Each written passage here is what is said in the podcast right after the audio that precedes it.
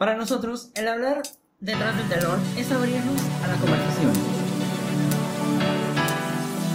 Es estar a la vanguardia, intentando provocar e inquietar a los oyentes.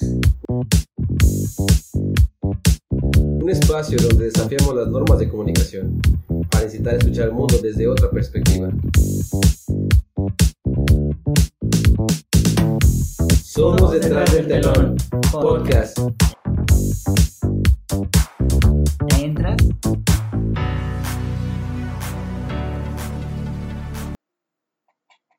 Hola, buenas noches amigos. Estamos aquí en otra noche de tertulias en este podcast. Aquí en este podcast detrás del telón. Vamos a hablar sobre un tema, un tema muy interesante.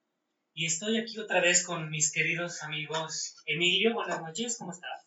Hola, ¿qué tal? Buenas noches a todos los que nos escuchan. Bienvenidos, como ya les dijo Javier. Este, pues aquí estamos junto con Isaac. Isaac, buenas noches, ¿cómo estás? Muy bien, gracias. Aquí, como, como todas las veces, todos los domingos, todos los lunes que vengamos, depende del día, ¿verdad? Pero aquí andamos al pie del cañón. Pues sí, muy contento de estar aquí Sin con Maricela nuevamente, ya llevamos tres episodios sin Maricela. Ay, Está Maricela. una malita, Pásame. una perrilla. No, Y no es literal.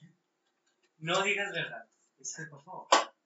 Contengámonos aquí para nuestro público porque ellos están aquí porque van a escuchar, No nos vienen a escuchar, que andaba viendo cosas indebidas. Ok. no vienen para nuestros chismes personales, ¿verdad? Hablamos del- precisamente del calentamiento global. Pues precisamente, eso es lo que estamos, vamos a hablar en esta noche. Del calentamiento Cambio climático. Mira, global. ¿Qué es básicamente? De eso es lo que estamos, vamos a empezar a hablar. Que es un tema muy importante y más que nada que ha estado haciendo ruido en muchos lados, en las redes sociales. Y más que nada porque pues actualmente sí existe este problema.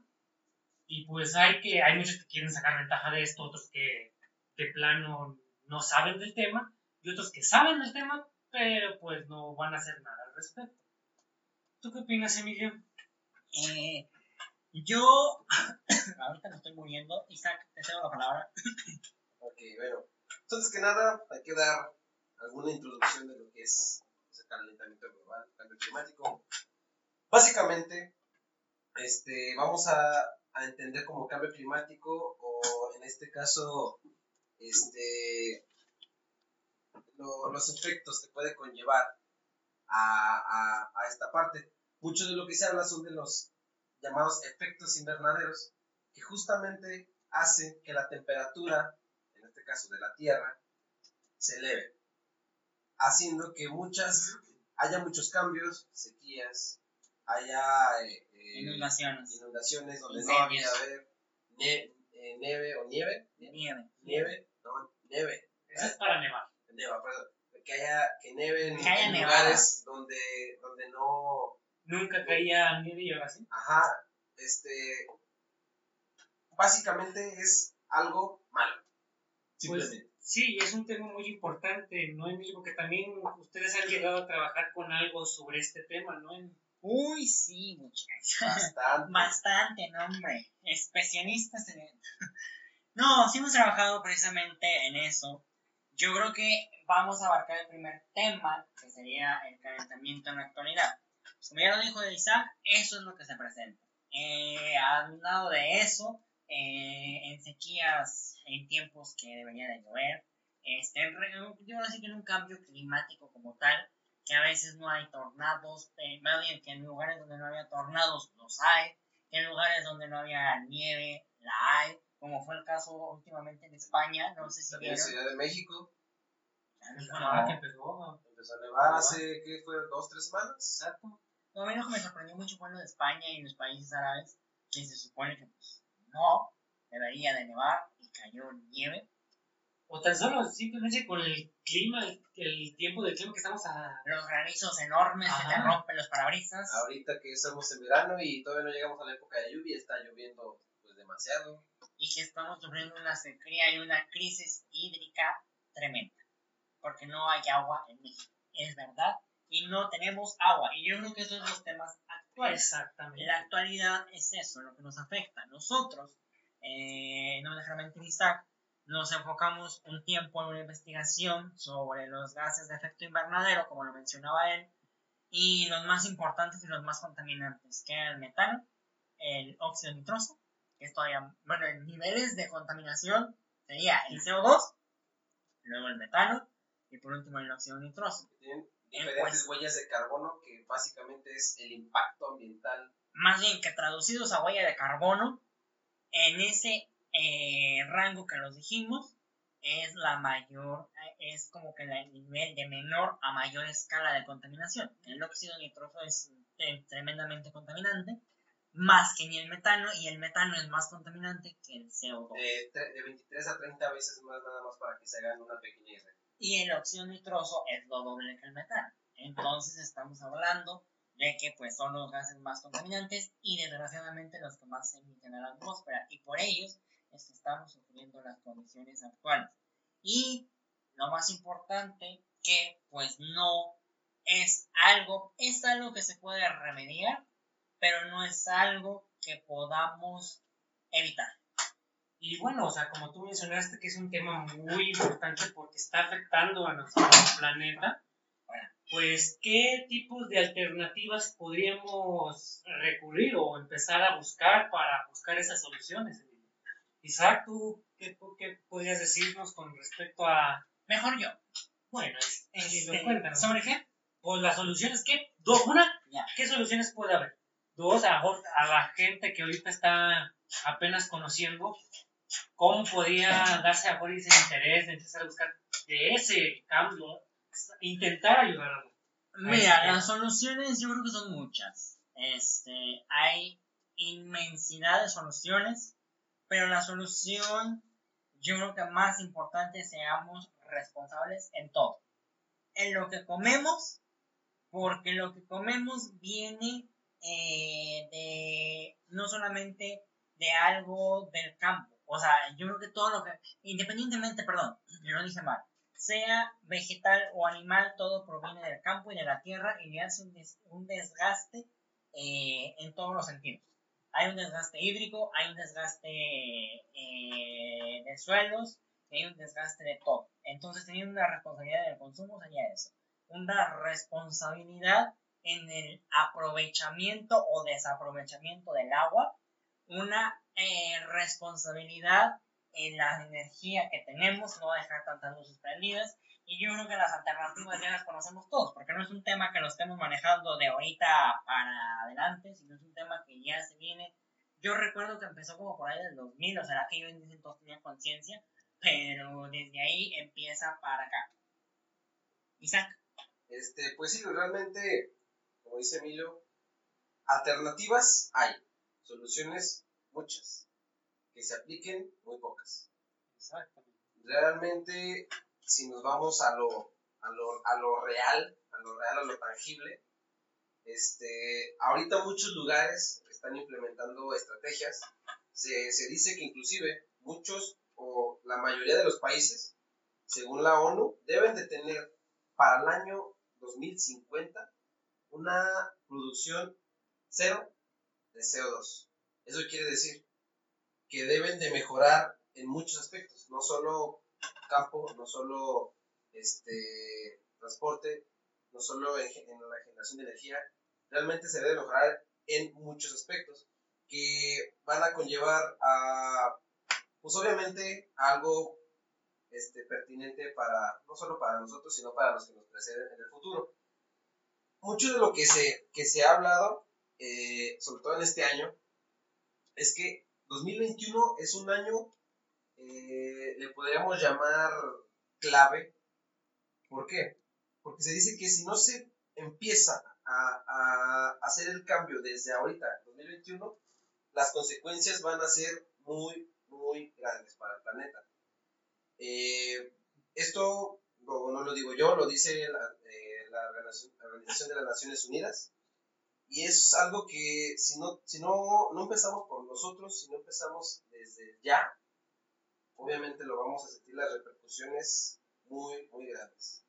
Pues sí, es un tema muy interesante y otra cosa es que a mejor debemos más que nada empezar a investigar a por nosotros mismos qué es lo que está pasando, ¿no? Y más que nada tampoco dejarnos llevar por las nuevas tendencias con respecto a que todo queremos sacar de series de Netflix, de todo esto. Aunque sí, te llegan a hacer alguna conciencia sobre este problema, pero no te explican a la realidad de las cosas. Existe algo, como tú lo mencionaste, Isa, que en muchos lugares ya lo han estado trabajando, algo que sea ya, ya trabajado por medio de acuerdos, por medio de algo que se esté ya que se esté llevando más que nada pues a la realidad más que nada. Sí, o sea, y verlo desde el punto de vista de que nosotros también podemos dejar una pequeña huella sobre, sobre esa, esa parte, ¿no? De donde si, si empezamos desde la hora, desde vamos, plantar un árbol, va a ser un cambio grandísimo. ¿Por qué? Porque sabemos que los árboles metabolizan eh, por medio de la fotosíntesis el CO2 para dar oxígeno. ¿Eso qué va? ¿Qué conlleva? A que haya menos CO2 cuando haya más árboles. Entonces, es un consejo, tómenlo, déjenlo. No me hagan caso, tal vez hagan así, pero lo dejamos a su criterio. Y bueno, pues también es, es un punto que también hemos visto desde, no, no es un tema, como mencioné en desde el es un tema que apenas se está llevando en estos días, en estos años, ¿no? Esto ya es un tema de mucho tiempo. Y bueno, tenemos que empezar a tener esa conciencia. Y como lo hemos visto que se ha estado trabajando aquí y en otros lados, pues podemos ver que hay varios acuerdos internacionales, ¿no, Emilio? Con respecto a estos temas, que, que, este, qué soluciones se está dando a este, a este tema. Exacto, muchas gracias. Me aparece debate aquí, muchas gracias.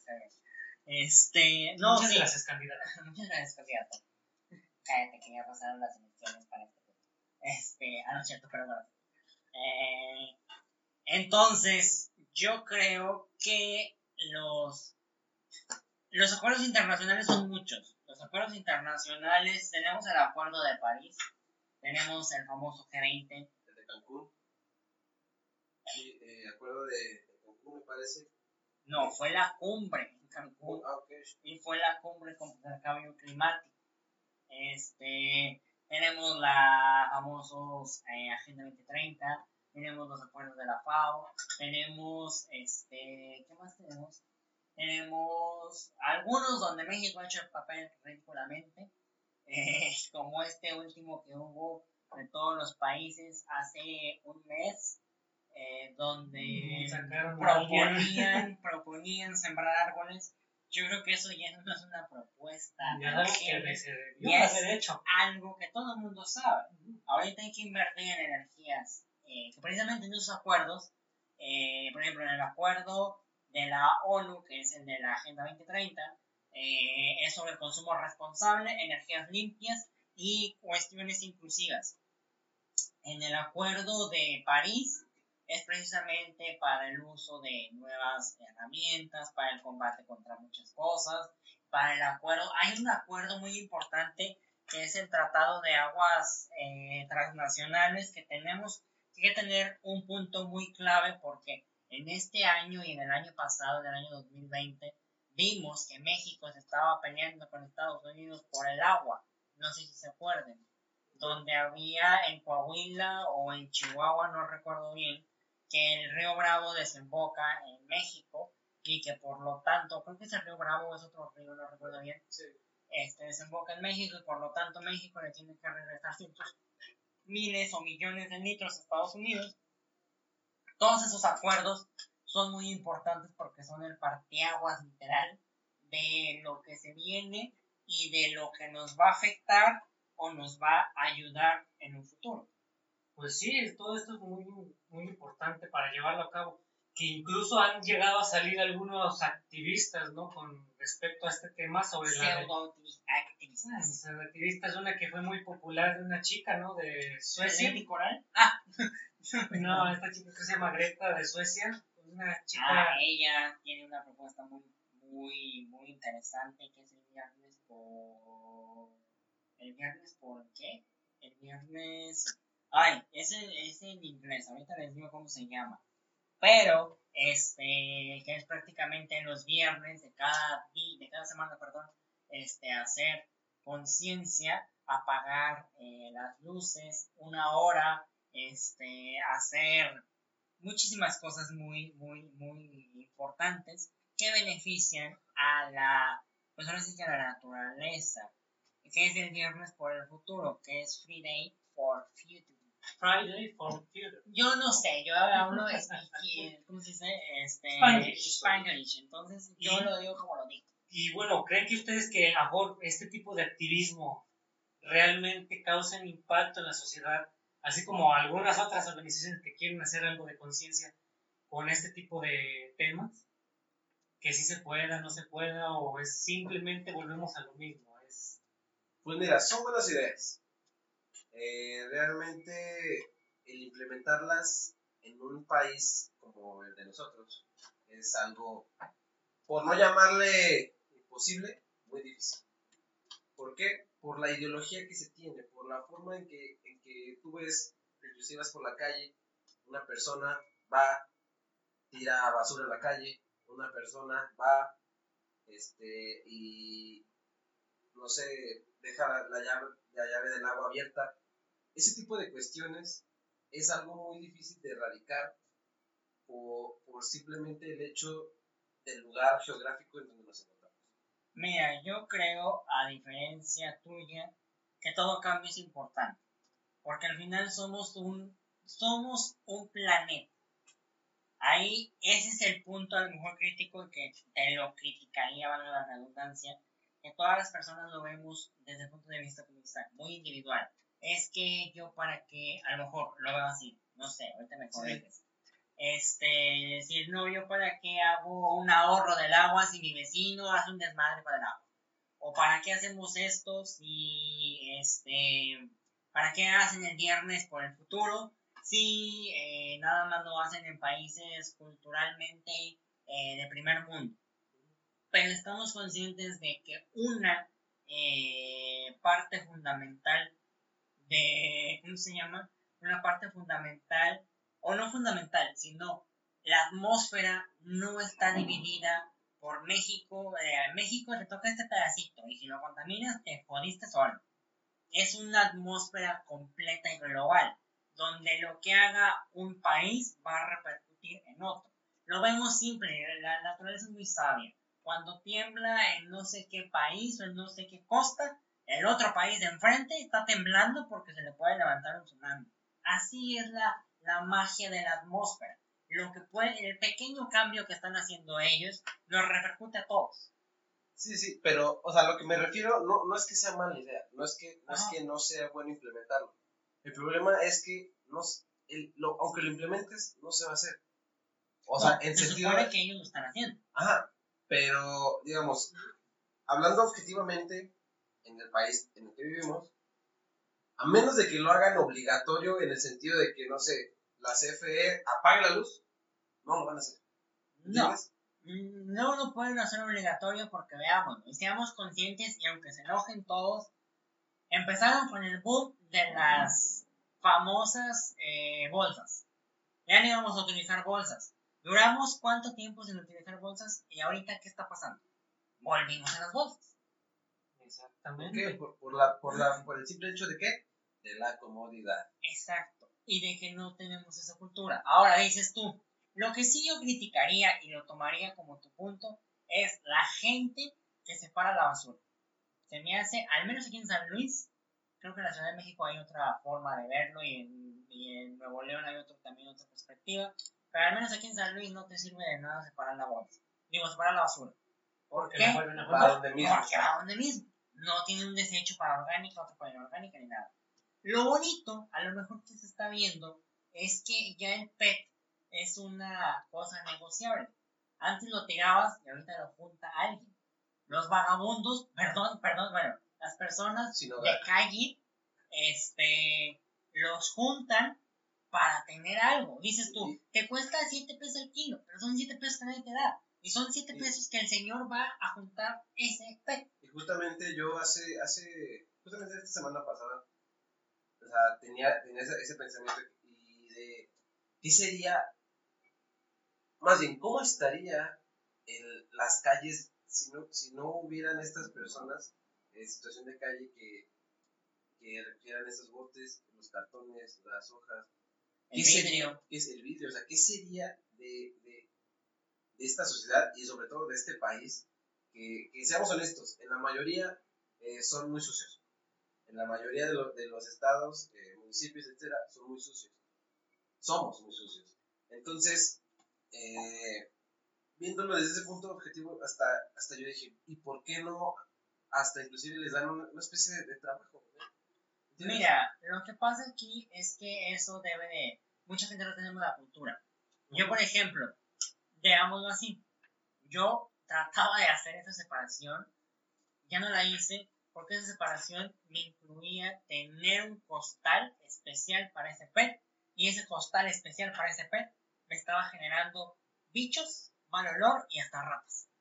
Entonces dije yo, no, ese pet no. O sea, discúlpame planeta, pero yo me estoy contaminando aquí. Ahora, hay algo muy importante. Yo recuerdo que durante mi estancia en el Covach, eh, porque sí, nac- nací de un Covach, este, Nos habló al fin. nos llevaron, nos, habla, nos llevaron a, a- al tiradero, los que son de San Luis, que nos escuchan, al tiradero de Peñasco, que es el único que hay en San Luis, legal. Ese tiradero, tú ves a gente que vive ahí adentro, vive ahí adentro. Son montañas. eh. Son montañas, no, y lo interesante no es eso. Lo interesante es que viene gente ahí adentro, llega el camión de la basura y es como si llegara Santo Claus. Literal, se meten, les cae la basura en la cabeza, los tapa, por ellos se están juntando. No les importa que haya residuos de vidrio, que te puedas picar con una jeringa, que lo que sea. Ellos se meten, le sacan el cartón, el pez y lo que encuentren, porque a veces tiran juguetes, tiran este, celulares, tiran lo que sea, ellos los rescatan y son, quieras o no, eh, guardianes ahora sí que del planeta, porque gracias a ellos hay un equilibrio. Ahora, todos los desperdicios que se meten a ese tiradero, ¿saben qué producen? Producen gas, no, producen gas LP, gas butano, que puede ser utilizado para las cocinas. Es decir, tú si vas a Peñasco y la gente que está en sus lugares vayan a los tiraderos de basura, las antorchas encendidas no son focos, es el gas que está produciendo la basura y que la gente lo tiene que prender. Los mismos encargados del, del, del, del, del tiradero tienen que prender ese gas porque si no es una bomba de tiempo que te explota. Entonces, ¿por qué ese gas no se está utilizando para algo? Ahí estás quemando energía que puede ser utilizada para alguien que no tiene. Es más, para la misma gente que está pepenando. Exactamente. Entonces, hay cosas tan simples como esa que no se hacen.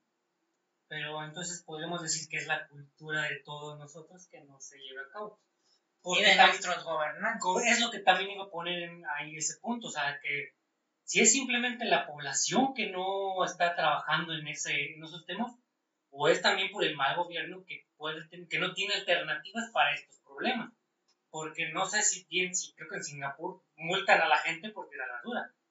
Y cosa que no sé si aquí podría llevarse a cabo. O mejor pensarían que, están, que el gobierno los quiere atacar o algo. Es eso, que dicen, ay, ahora el gobierno, porque aquí hay un problema constitucional.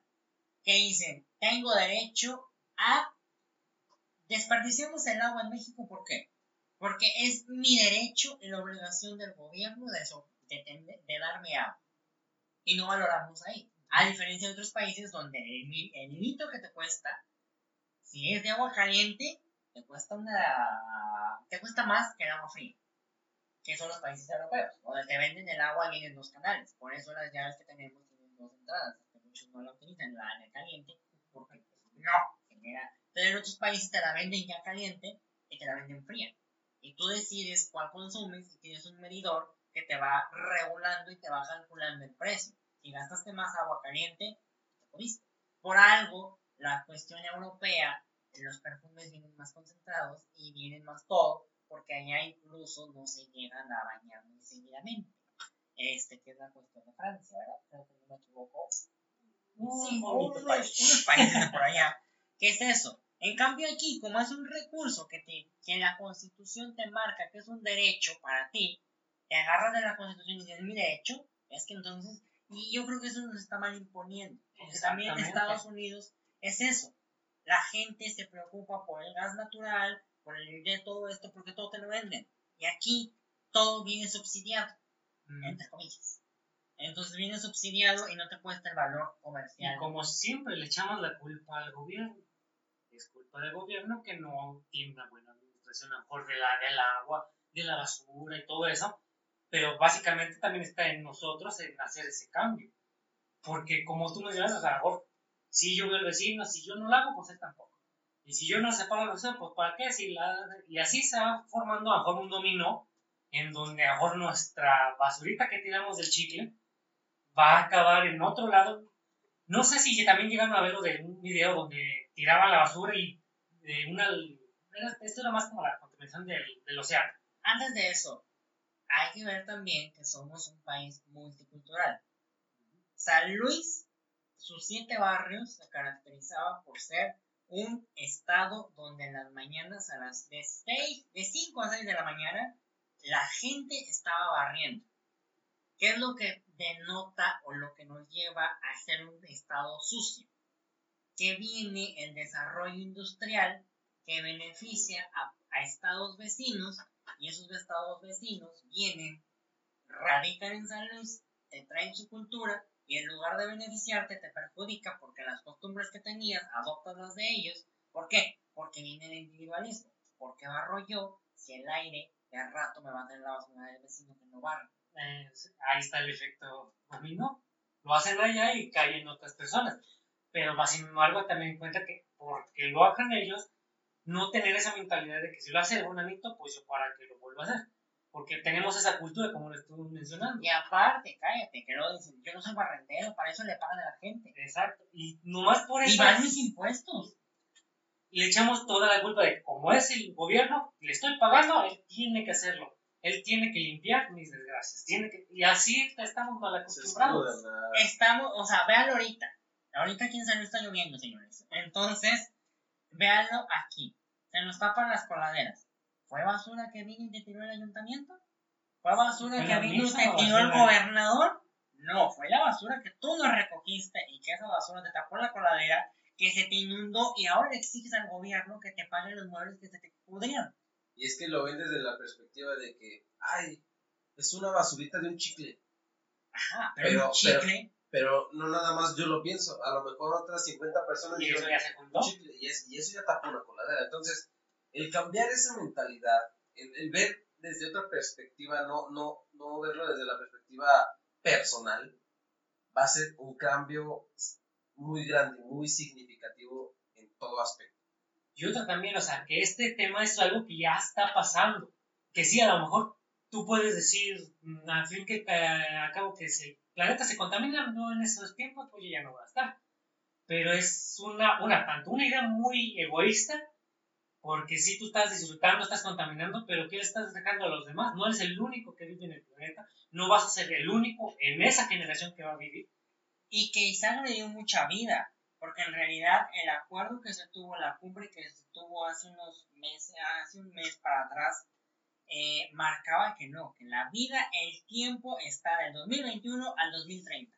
Hay 2030. otro, ajá, Pero eso es para reducir un 45%. exacto, pero de ahí se va a ver si la huella o el agujero de ozono se cierra o se abre más. Si se llega a abrir más, ya valimos y de ahora sí no va a haber. De hecho, se dice que la parte, que lo que ahora es desierto va a ser vegetación y lo que era de vegetación va a ser desierto porque se van a mover los polos. Y ahí tengan en cuenta que, como hemos dicho en otros podcasts, es un efecto que va a empezar a, afectarlo y es una realidad. O sea, algunos lo piensan, ay, que sí, que el planeta, que es muy activista y todo así. Pero si afecta el clima, afecta las cosechas, afecta a los animales y eso afecta a la economía y la economía te va a afectar a ti.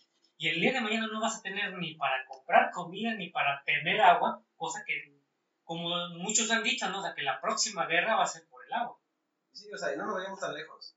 Ahorita, Ahorita, en Chihuahua me parece. lo que te decía, en Chihuahua están peleando por el agua. Ajá, y, y, Y y con Estados Unidos. y tú ves, tú ves a la gente que va y, y está formada en donde llenan los garrafones con unos 20, 30 garrafones. ¿Por qué? Porque no hay agua. O sea, y eso, y eso ya es algo muy preocupante. ya es muy tangible, ya algo que ahora, son Ahí viene algo muy importante. Tenemos una. Eh, Odín Dupeirón lo maneja como un efecto de pensamiento mágico pendejo. Exactamente. ¿Por qué? Porque decimos, tenemos la... Hay lugares que son áreas naturales protegidas, que tienen agua al por mayor. Y los digo porque nosotros tenemos una casa en un área natural protegida. Cuando llueve, como en estos tiempos, la mayoría de la gente dice, pues vamos a una represa. Pero como es una área natural protegida, no puede hacer una represa porque la ley no te permite detener el agua de lluvia. Entonces, lo que te puede beneficiar en ese, en ese, en ese lugar para retener agua y tener contenta a la población porque tienen agua para mínimo su consumo, la estás dejando correr porque es una área natural protegida. Es agua que la mayoría del agua dulce donde desemboca, en los mares en los océanos. Entonces, ¿por qué no retener eso? Lo acaban de pasar con el efecto, la leche va a subir, señores. ¿Por qué? Porque se acaba de cerrar la laguna en, ¿cómo se llama? En Coahuila, donde ya no se quiere que se produzca alfalfa. El no producir alfalfa y cerrar los mantos acuíferos es que suba la canasta básica, que suba el, ¿cómo se llama? La carne y que suba la leche. Porque Coahuila es el principal abastecedor de carne y leche de México. Y si le estás cerrando los lugares para sembrar alfalfa y no le estás dando alternativa, nomás dices, ¿sabes qué? Ya no sacas agua. A ver cómo le haces, a ver cómo alimentas tu ganado, pero agua ya no me sacas porque es una área natural protegida, que porque tiene eh, no sé qué arrecifes de no sé qué cosa y algas de no sé qué. Está muy bien que protejas las algas, pero ¿a qué estás llevando? A que esa agua se desperdicie y se vaya sobre un río y caiga en otro lugar y se vaya al mar, mientras que acá te está faltando y te está subiendo. Entonces, a veces el ser también muy, muy ambientales y muy todo, te lleva a una crisis todavía más grande de la que ya tenemos. Es que no, no, no ven los análisis de riesgo que pueden tener, porque no nada más se, se, se debe de ver, ah, ya no, eh, no quiero que rompas esto porque Es malo. es malo. Ah, pero si, si no lo rompes esto, a lo mejor va a ser malo para esto, te va a beneficiar a esto, a esto, a esto, a esto, a esto, y si no lo, si no lo rompes, va a perjudicar a esto, esto y esto más, que si hiciera. Entonces, Simple. Ve el muro fronterizo de Estados Unidos con México. con la parte de la fauna sobre Exacto. todo. La parte de la fauna es algo muy... Ya muy- nuestro lobo mexicano o se quedó en Estados Unidos o se quedó en México. El bisonte mexicano también ya no existe. Eh, las imágenes que vieron hace un tiempo eran falsas, así que no se las crean. Este, pero a lo que vamos es que eh, ese, ese muro este, realmente sí es una barrera, no solo para, para indocumentados. Es- Pero espérate, antes de decir eso de la barrera, te lo dices. ¿Quién tiene la culpa de los indocumentados? ¿Qué presidente dijo? Vénganse todos los indocumentados, aquí tienen casa. Entonces también es un problema político, porque el actual presidente de Estados Unidos dijo, aquí va a haber cavidad para todos. ¿Sí o no? Exactamente. Entonces, el problema migratorio no es cuestión, o sea, si México cerrara su frontera y Estados Unidos también la cerrara, no había problemas para hacer ese muro. O sea, no tendría que haber un muro. Pero como te dicen, pásale, pues aquí están todos atorados. Y es lo que dices tú del muro. Que, que, que con- aparte de eso, creo que por ahí tiene arriba electri de esas para, ¿cómo se llama? Cerca electrificada. Y luego más aparte tiene unos faros chingones para que veas si viene un migrante a cruzar. Eso, quieras o no, te afecta al murciélago. El murciélago que es el responsable de qué? De generar el tequila y de generar el mezcal. Porque de son- plagas. Y el control de plagas, de garrapatas. Si lo estás matando, le estás jodiendo la vista con el faro que tienes ahí. Si de por sí los murciélagos son casi ciegos, ahora con ese tipo de luz, o sea, Los matas. los matas. Entonces, el, es, el ver desde ese punto de vista, también metiéndolo, incluyendo un poco a este panorama del cambio climático, también va a repercutir, ahora vemos, en la fauna, en la flora, en todo el territorio. Entonces, Es, es algo de conciencia, es algo de conciencia que debes tanto tener tú como, mira, mínimo tenerlo tú e incu- inculcarlo, a lo mejor, a los tuyos. Sí, Y no solo dejarnos llevar tan, tanto eso de que el sentimentalismo con respecto a la naturaleza, sí. Ah, trata de analizar, ver los datos, ver qué me afecta, así como mencioné. O sea, si es la naturaleza, a lo mejor va a decir, sí, el agua desemboca en el mar porque es natural, así la sí, pero también estás viendo la parte del ser humano que necesitas subsistir. Y aparte de eso, no nos vayamos a las corrientes. Hay una corriente muy grande que dice, no mates a las abejas, no consumas miel de abejas. Señores, si no consumimos miel de abejas, estamos cayendo a que vamos a, a, recaer, para la redundancia, en la compra de azúcares y de suplementos de edulcorantes. La mayoría de esos vienen derivados de la caña. ¿Saben cuántos litros de agua se gasta para hacer la caña? ¿Y saben cuánta contaminación produce la zafra, la quema de la caña? ¿Y cuánta energía necesita para transformarse la caña en azúcar? Porque no es como que se seque la caña y caigan borolas de azúcar. Entonces, no caigamos en cosas que no sabemos. ¿Suena bonito? Sí, pero hay que ver y analizar todo lo que conlleva ese proceso para saber si es una buena solución o no. Aparte, las abejas no las están maltratando. No. Al contrario, estás incentivando a que haya más abejas. Porque al eliminar los apiarios, olvídate que hay abejas. Porque simplemente nosotros, a muchos de nosotros, bueno, muchos de ustedes, o no sé cómo decirlo, mucha gente, vemos una abeja y, ay, se me está poniendo mi plato, sopas. Ahí quedó. Bueno, Exactamente. Entonces, si no hay quien tenga criaderos de abejas, también se va a acabar la Sí, polinización. o sea, tengan en cuenta que no es simplemente es, vamos a explotar a las abejas, vamos a explotar a un animal en específico porque que fue no- que, que vino el problema ese por la película de Main Movie de que ah Ah, que no sé qué la Pero abeja. ahora vamos al punto clave de esto, hablando de abejas. ¿Saben qué pasa si las abejas no existieran, o más bien, si se extinguieran en este caso, que, es- que están en peligro? ¿Qué pasaría? Pues simplemente no había polinización. Si no hay polinización, no hay nuevas semillas no hay nuevas semillas. Si no hay nuevas semillas, no hay comida. Y el mundo se acabaría en menos de un año. Así de simple. Exactamente, pero no por la culpa de agarrar la miel. No es, o sea, sí, tenemos que tener conciencia, pero no es por culpa de los agricultores. ahora los apicultores son conscientes ellos Exactamente. te dicen sabes qué la miel se dejan dos cajones bueno dos rejas es un cajón se dejan dos rejas donde está la abeja reina para que sigan produciendo la demás sácala y ya No es simplemente explotar a la abeja y y ponerla. ellos saben y cambian de reina porque saben que después se pueden Ujú. ir y que todo esto entonces ellos tienen un control y estar regularizado. No es simplemente hacerlo por hacerlo. O sea, los apicultores, los que trabajan en campo, los que trabajan con animales, con plantas, con todo eso, tienen un control. No es simplemente, ob- obviamente a lo mejor puede llegar a haber algunos fallos en algunas cosas. Hay que trabajar en ello, pero no significa que sea mal. Y pues, yo creo que todo eso desencadena, pues todo.